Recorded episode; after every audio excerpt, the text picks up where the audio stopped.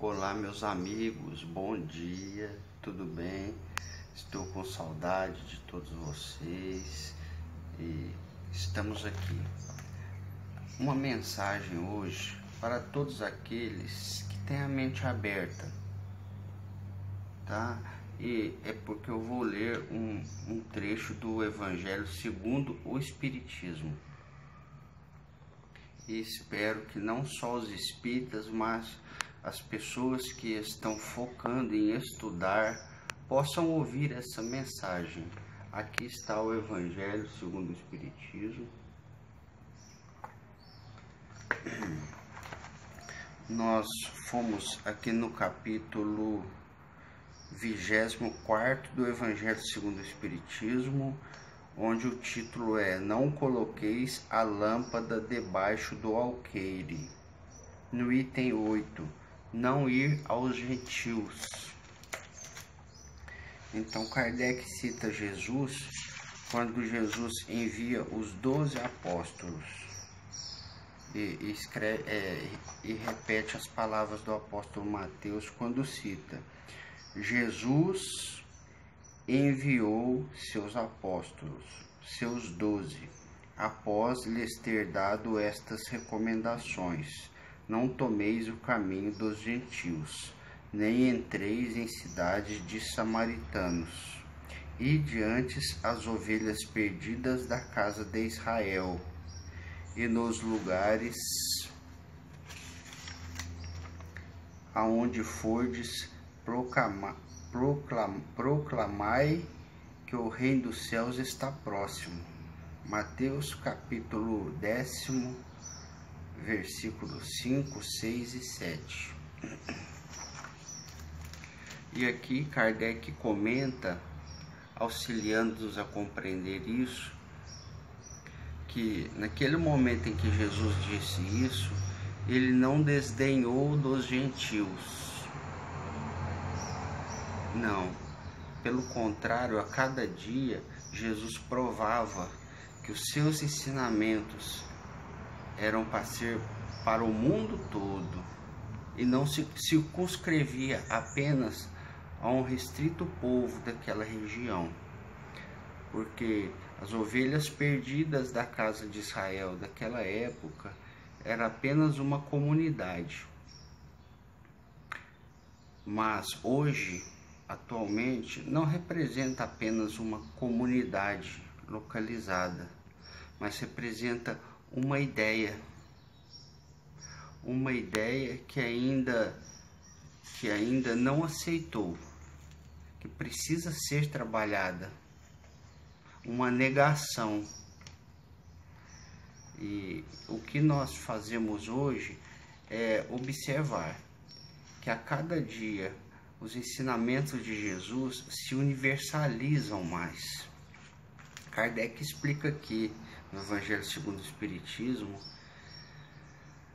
que naquela época os apóstolos ainda não tinham conhecimento suficiente para ir pregar o evangelho aos gentios, porque os gentios eram povos que não conheciam as obras que Deus já havia trazido. Sim, que, que obras são essas? Vou mudar de mão aqui, que hoje eu estou tentando segurar na mão o celular. Que obras são essas? A obra do Velho Testamento, a obra do povo judeu com Moisés e com todos os profetas, aonde conseguiu naquela época Deus trazer o conhecimento de um único Deus, um Deus único. E todos os demais conhecimentos, como os dez mandamentos da lei, que os outros povos no mundo não conheciam. Então, o povo judeu estava preparado para receber a continuação, a continuação dos ensinamentos através do Evangelho de Jesus que os apóstolos levariam depois da morte de Jesus. Que no momento certo os gentios receberiam receberiam os ensinamentos do Evangelho. E foi o que aconteceu. Kardec inclusive cita aqui que seus, alguns de seus apóstolos foram plantar a cruz do Evangelho no próprio seio do paganismo daquela época, o próprio seio dos gentios, que era lá em Roma. apóstolo Pedro foi lá, apóstolo Paulo foi grande, foi um dos maiores apóstolos dos gentios, porque sabia fazer uma ligação, tinha mais conhecimento, tinha mais estudo, soube explicar desde o início a ideia de um Deus único. E nós encontramos na Bíblia, em Isaías 56, versículo é, Isaías capítulo 56. A gente encontra Deus falando aos gentios. E eu gostaria de pedir licença para ler para todos vocês o, o que está escrito. Estou pegando a Bíblia aqui.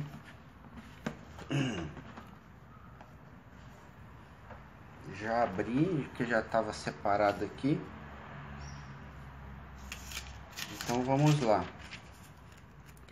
Aqui no caso, está escrito assim como título: A vocação dos gentios.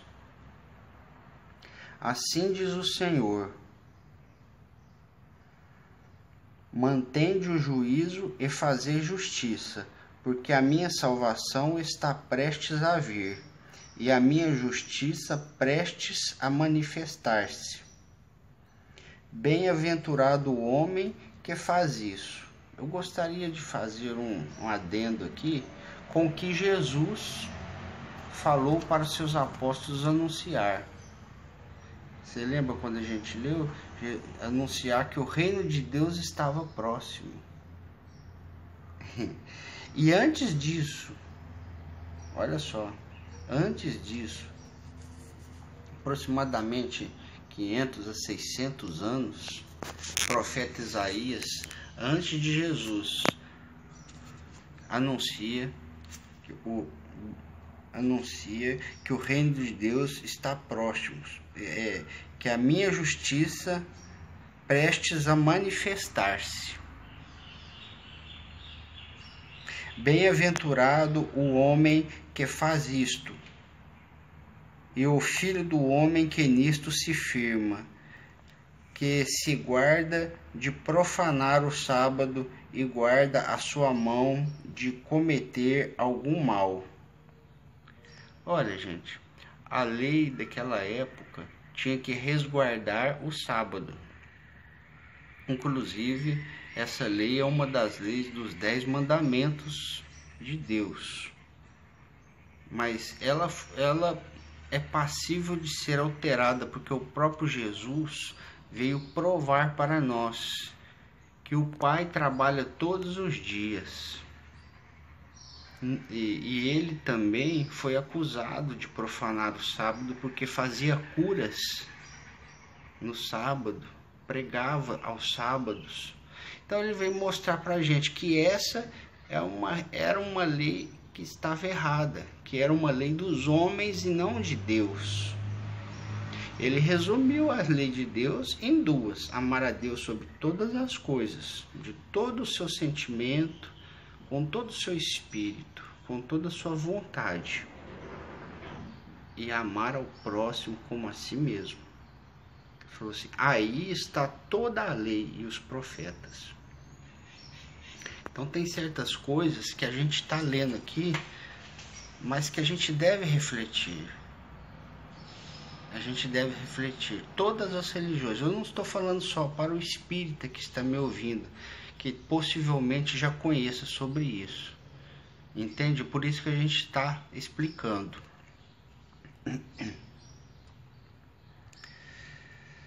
Vamos lá que se guarde de profanar o sábado e guarda a sua mão de cometer algum mal. Bem-aventurado o homem que faz isso. Guarde a sua mão de digitar coisas ruins. Guarde a sua mão de escrever contra coisas que você ainda não compreende. Guarde sua mão de fazer o mal. Não fale o estrangeiro que se houver chegado ao Senhor dizer, dizendo: O Senhor, o Senhor com efeito me separará do seu povo? Nem tampouco diga o eunuco: Eis que eu sou uma árvore seca. Porque assim diz o Senhor aos eunucos que guardam os meus os meus sábados, escolhem escolhem aquilo que me agrada e abraçam a minha aliança. Darei na minha casa, darei na minha casa e dentro dos meus muros um memorial e um nome melhor do que filhos e filhas. Um nome eterno darei a cada um deles, que nunca se apagará. Tem muita gente que lê essa passagem e é, essa, esse capítulo por inteiro e, e, e só trabalha quando o profeta Isaías fala das oferendas e dos sacrifícios, porque nós vamos chegar aqui nessa parte. Mas esquece de perceber que desde essa época Deus estava trabalhando a universalidade da aceitação das pessoas como elas são. Aqui ele está falando do eunuco. É, fala que o eunuco que segue o dia de sábado e que e segue todas, respeita todas as suas leis, ele dará um grande garladão. Ele, ele dará um, ele dará um, um, bom, um bom acolhimento, uma boa luz. E, e até hoje muitas religiões não compreendem os eunucos. Naquela época, eunuco poderia ser a pessoa que nasce homossexual, era chamada de eunuco. Ou a pessoa que era homossexual e deixava-se ser castrada para poder trabalhar para reis. Que os reis daquela época gostavam de castrar as pessoas, os homens que, que trabalhavam mais perto das suas esposas, do seu harém. Também existia aquelas pessoas que não eram homossexuais, mas que se deixavam ser castradas para poder ter um emprego melhor, uma melhor qualidade de vida, porque trabalhar, trabalharia dentro de um palácio. Ou então aqueles que eram castrados para com, com, com motivo de ser é, condenados. Era um, era um sacrifício que era, que era imposto a algumas pessoas como uma pena por algum crime cometido. Atualmente, graças a Deus, não existe isso mais, de castração, graças a Deus. Mas continuam existindo os eunucos naturais, que são os homossexuais as pessoas homossexuais. Então, nessa época, Deus já estava ensinando o ser humano a aceitar os homossexuais. Olha bem nisso, pensa bem nisso, pensa bem nisso. O que, gente, o que a gente encontra hoje é que a espiritualidade amiga tem feito esse trabalho. A espiritualidade amiga tem falado para, para nós que acompanhamos os, os vídeos de, de alguns canais, tem falado sobre isso, que é uma coisa natural. A ciência já mostrou isso pra gente, que é uma coisa natural. Mesmo a ciência mostrando, mesmo a ciência mostrando, muitas pessoas não aceitam por causa de religião. Mas veja bem aqui, ó. Religião está mostrando que o importante é seguir a Deus e não se perverter, porque muitas pessoas, eunucos, ou seja, homossexuais ou não, ou heterossexuais, podem se perverter. Né? Então, a sexualidade pervertida acaba se tornando num motivo de um motivo de grande perda para o seu espírito, porque você vai estar se ligando às trevas. Vamos continuar aqui, gente. Vamos continuar. Aos estrangeiros,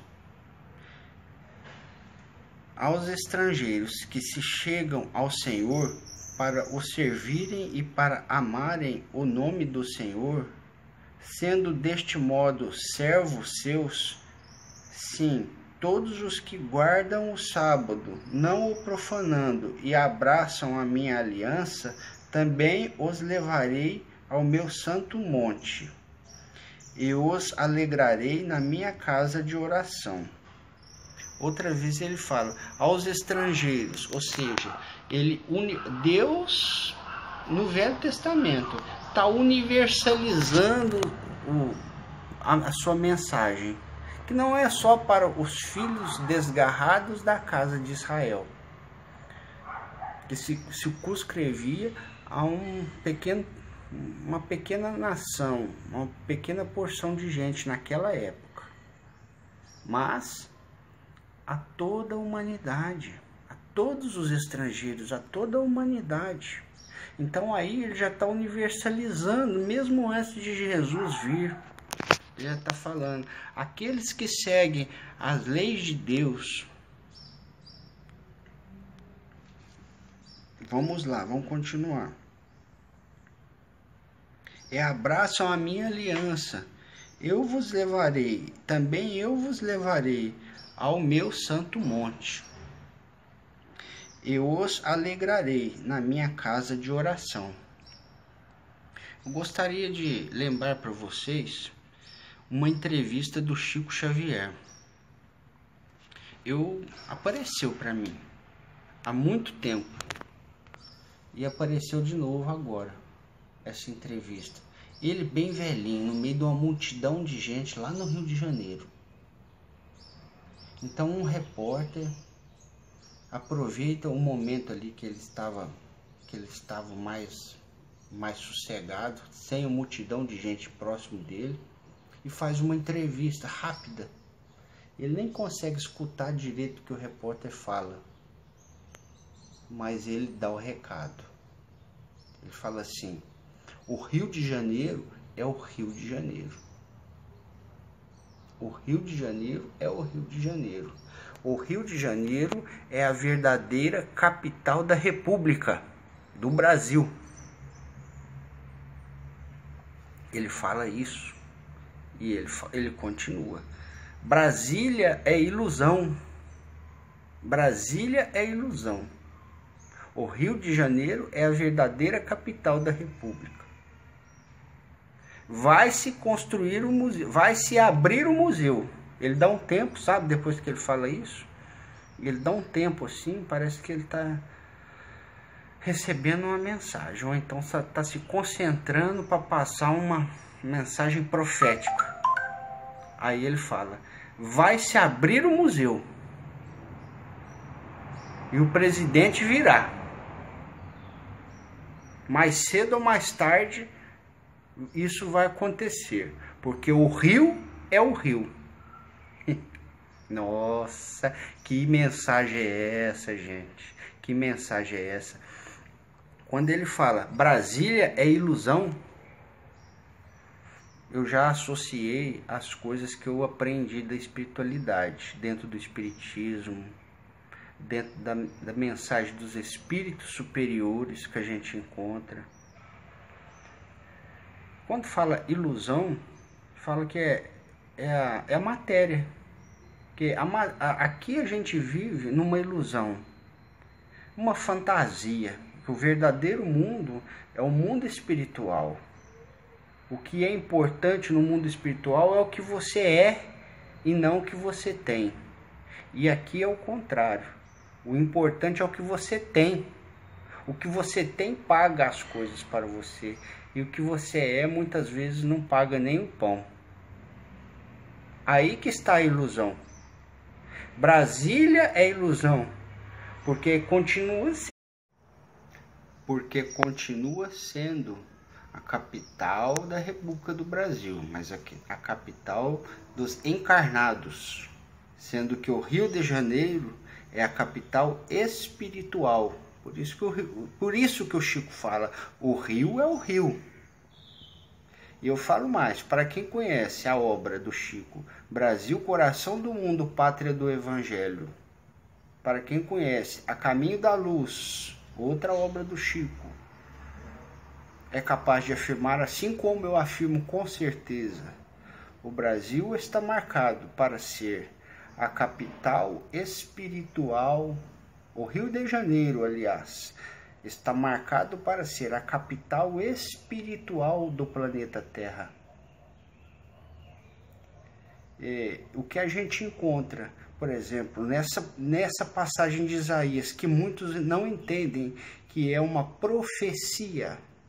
Quando, quando Isaías fala que nos levará, que, que Deus nos levará para o seu Monte Santo. Uma coisa no Rio de Janeiro que simboliza o Monte Santo é o Corcovado. O Cristo Redentor no alto do Corcovado, construído há apenas 90 anos, porque agora surgiu o momento de ser revelado. Antes não havia sido construído, porque para Deus tudo tem o seu momento. E se existe agora, é porque agora é o momento de ser revelado. E eu revelo isso para vocês, porque o que eu observei me mostra claramente que Jesus já voltou e instalou o seu Monte Santo, no caso, a plataforma digital, aonde ele mostra o seu conteúdo audiovisual para o mundo inteiro. Monte Santo é isso. Esse Monte Santo é a, é, a plataforma considera-se como um monte, um lugar elevado, um lugar de fácil visibilidade. E todos verão os ensinamentos de Jesus. E ele fala, e ele, o Isaías continua falando aqui. E todos se, e vós se alegrareis na minha casa de oração. E essa plataforma se chama Casa Plataforma de Oração e Jesus no Rio de Janeiro e o Cristo Redentor de braços abertos mostrando o símbolo. Prestem atenção. Vou continuar a ler essa parte. E seus holocaustos e seus sacrifícios serão aceitos no meu altar. O, o que significa que as nossas ofertas e o nosso sacrifício será aceito por Ele, Jesus. E que são nossas ofertas e nossos sacrifícios? Antigamente eram outra coisas. Eram a morte de animais, que não tem nada a ver com hoje. O, o que nós podemos colocar no lugar é o que já foi dito pelos emissários de Jesus em sua plataforma. A, a nossa oferta, o que a gente pode dar, é quem se interessar ir pessoalmente lá, deve combinar na casa plataforma, no, no aplicativo, pelo aplicativo do Telegram. E eles podem aceitar, podem aceitar um quilo de alimento não perecível para quem se dispor a fazer essa doação, para ser doado para quem tem fome. Agora, o nosso sacrifício só tem um, que não é, que não é facilmente aceito lá, mas é exigido. Exigido que todos os cristãos tenham fé e se esforcem na mudança interior, na correção interior. Esse é o sacrifício que Jesus pede para cada um. Se melhorar por dentro, lutar para construir virtudes e eliminar os vícios. Os vícios do corpo e da alma. Os vícios da alma, o orgulho, a vaidade. Os vícios do corpo, o cigarro, a bebida alcoólica, as drogas. Tudo bem, meus amigos? E o profeta encerra a palavra de Deus falando: e lá será a minha casa, chamada casa de oração, para todos os povos, de todo o mundo. Isso, meus amigos, vem trazer para a gente uma grande alegria porque deparamos também com o dizer do Chico Xavier, que vem completar tudo isso e que será acrescentado agora no final desse vídeo. Agradeço a todos pela atenção e peço a todos que cuidem de refletir sobre essas coisas que nos trazem que nos trazem na inteligência e nos trazem na visão indícios que comprovam a vinda do Cristo. Eu vou acrescentar nesse, nesse vídeo aqui, eu vou acrescentar um outro, no início dele. Um vídeo de Eurípides Barçanufo se apresentando, se manifestando em um centro espírita, lá de Sacramento, da sua terra. Inclusive, se, se ele se apresenta através de um médium que é parente dele, que é parente consanguíneo dele, mas que é um médium muito importante dentro da doutrina espírita, um senhor já de idade, muito responsável e que a gente sabe que é uma pessoa idônea e honesta. E todos acreditam, todos acreditam, porque foi dado a mensagem dentro do centro espírita por um espírita. Agora Jesus vem trazer mensagens, mas não está sendo feito dentro do centro espírita. Está sendo em outra casa. A casa que se, chama, que se chamará Casa de Oração. E já se chama Casa de Deus para todas as nações, para toda a humanidade. É uma casa universalista que vem chamar pessoas de todos os sexos, de todo tipo de sexualidade, sem preconceito. Como já dizia o profeta Isaías há do, mais de 2.500 anos atrás e que até hoje tem gente que não compreendeu. Chamar pessoas de todas as religiões. Não precisa mudar a sua religião Jesus não quer que você mude os seus, os seus conceitos religiosos de uma hora para outra. E Ele não quer mudar a sua cabeça. Ele quer te ensinar a, a melhorar e mudar o seu coração. A construir dentro de você o amor, a piedade, a humildade, a verdadeira caridade. Sem a verdadeira caridade, nós não conseguiremos respeitar essa união fraternal entre irmãos de várias religiões ao mesmo tempo, um auxiliando o outro com amor e com amizade.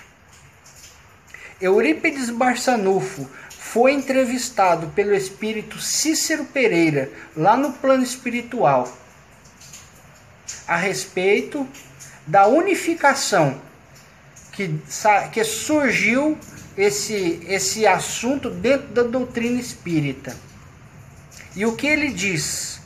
Sem, o, sem a prática real da caridade, não seremos capazes de praticar a alteridade, que é a convivência natural e amorosa entre todas as, todas as pessoas com diferentes religiões. Aí o Cícero Pereira pergunta para ele: o que devemos fazer para conquistar essa verdadeira caridade? Aí ele fala: é como nos deixou escrito a equipe do Espírito Verdade através de Allan Kardec no livro dos Espíritos. Indulgência para com as imperfeições alheias, perdão das ofensas e benevolência para com todos. Essa é a verdadeira caridade. E eu espero, meus amigos, que todos vocês, é, apesar de eu ter dirigido essa palavra para todas as pessoas, agora eu dirijo aquelas pessoas que já acreditam na reencarnação, ou aquelas que estão em vias de compreender e já estão aceitando falar sobre esse assunto porque, como foi lido inicialmente, Jesus mandou que os apóstolos fossem primeiro as suas ovelhas desgarradas de Israel, porque elas já estavam preparadas para receber a sua palavra, os seus ensinamentos. E nós, que já acreditamos na reencarnação, já conhecemos a possibilidade da comunicação entre o mundo espiritual e os encarnados através dos médiums ou dos profetas, como, como foram chamados antigamente e ainda são em várias religiões.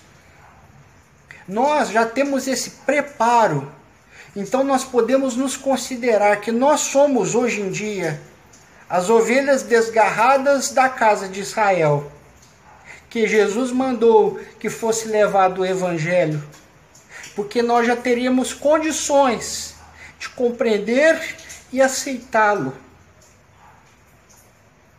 E o que nós vemos hoje é muitas pessoas duvidando da palavra de Jesus, mas acreditando em outros espíritos que se comunicam nos centros espíritas. Jesus tem uma palavra amorosa, uma palavra doce, uma palavra mansa. Ele não tem uma palavra estridente. Quem está falando isso não está assistindo os vídeos dele completamente. E o que ele vem falar para a gente que nós estamos na época, na época que a justiça será realizada, a época da separação do joio do trigo, e é por isso que nós devemos nos esforçar para construir em nós uma verdadeira reforma interior, uma reforma de sentimentos, uma reforma de pensamentos. Construir em nós novos conceitos e retirar antigos preconceitos para que possamos expandir e crescer, fazer crescer nosso espírito através dos sentimentos que brilham na luz, especialmente o amor. Olha, meus amigos, eu, eu quero finalizar este vídeo trazendo uma reflexão para todos, para todos. Em 553, se eu não me engano, depois de Cristo, num concílio chamado Concílio Ecumênico de Constantinopla, que de ecumênico não existia nada. Que na verdade não foi organizado pelo Papa da época, mas sim pelo imperador Justiniano, que no início dos tempos eram os imperadores que, que no, que chamavam os, o, o papado e todo o clero da época que representava a Igreja de Jesus Cristo para esses tipos de concílio, essas reuniões onde seriam definidos e redefinidos temas evangélicos. E a esposa desse senhor Justiniano, que era o imperador da época, não aceitava a reencarnação, porque ela sabia de todos os erros que ela já havia cometido não gostaria de voltar à terra e, re e recapitular, ter que recapitular e ter que deparar com uma lei de justiça chamada lei de ação e reação. Porque Deus é amor, Deus não é punitivo, Deus jamais puniu ninguém, Deus não é vingança, vingança não existe na lei de Deus, mas existe a lei de ação e reação, que é a colheita dos frutos das sementes que nós plantamos. E nós plantamos coisas no passado e às vezes deparamos com dificuldades atuais, que se não encontramos respostas para, para aliviar a nossa mente no momento de hoje, a gente, a gente tem a certeza de que no passado nós cometemos algum erro, estamos colhendo hoje os frutos do que nós plantamos. É o que muitas religiões, chamam de karma. Deparamos com o nosso karma, a lei do karma. É a mesma lei de ação e reação. Essa é a lei de justiça divina. Então, a esposa do imperador Justiniano, juntamente com ele, conversaram com o papado daquela época, de 553 anos depois de Cristo, naquele chamado concílio concílio ecumênico, que de ecumênico não tinha nada, de Constantinopla. E naquele, naquele concílio foi retirado um conceito que um conceito bíblico que trazia um entendimento da reencarnação. Aquele conceito que fala sobre a preexistência da alma antes do nascimento. Isso foi retirado dos estudos religiosos, mas não pôde ter sido retirado da Bíblia. Não pôde, porque continua escrito lá, mesmo antes de Jesus Cristo. Se você for em Jeremias capítulo 1, você vai encontrar lá pelas alturas do versículo 5, em que Deus fala por Jeremias que eu já te conheci antes de você entrar no útero da sua mãe. E eu te fiz profeta antes de você sair do ventre da sua madre. Agora eu te falo uma coisa. Olha Olha só o que uma palavrinha vem mudar muita coisa. Todas essas palavras foram colocadas numa língua. Mas a última delas, a última, madre, foi colocada, foi mantida em italiano,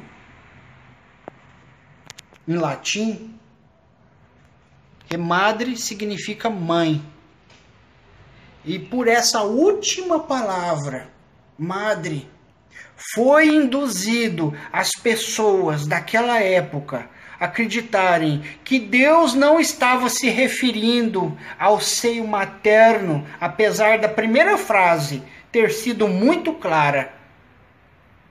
Mas nesta última frase, esta última palavra, madre, foi induzido muitas pessoas a pensar erroneamente que Deus estava falando da madre igreja e não da madre mãe, da mãe que gerou o filho. Veja só, fica essa essa reflexão. Esse conceito acabaria com a ideia da reencarnação porque para se acreditar na reencarnação, deve, deve se acreditar que já se existia antes.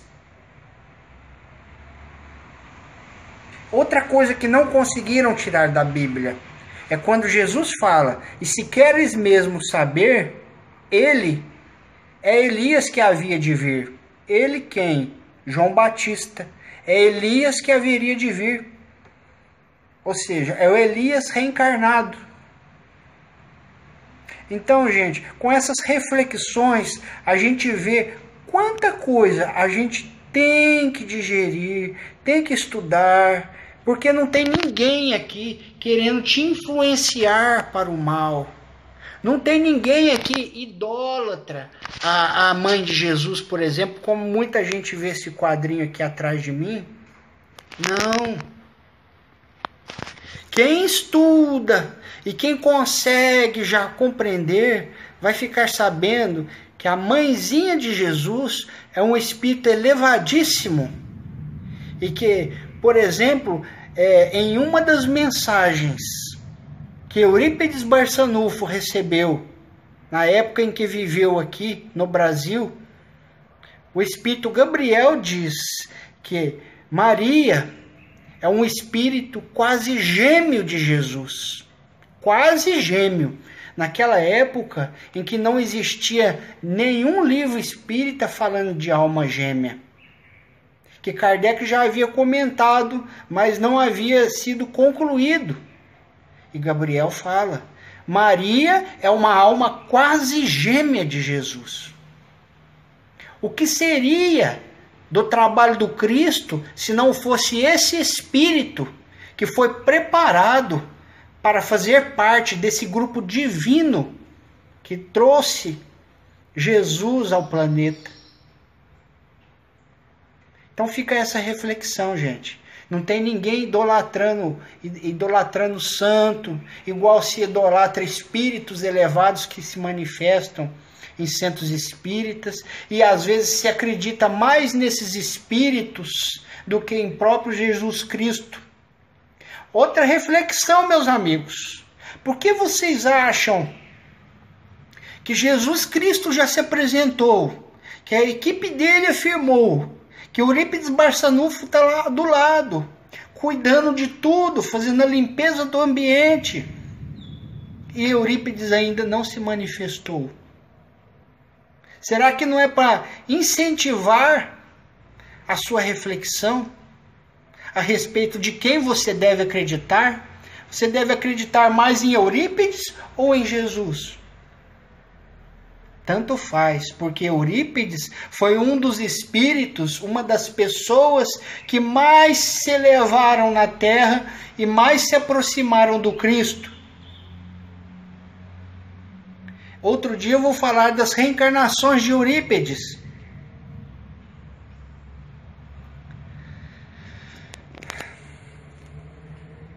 Então, meus amigos, serviu para todos, serviu para os católicos, para os evangélicos, para os espíritas, para os umbandistas, de que aqui nós estamos buscando compreensão de muitas coisas que às vezes nós já sabemos, mas que os nossos irmãos que estão do nosso lado estão custando de compreender.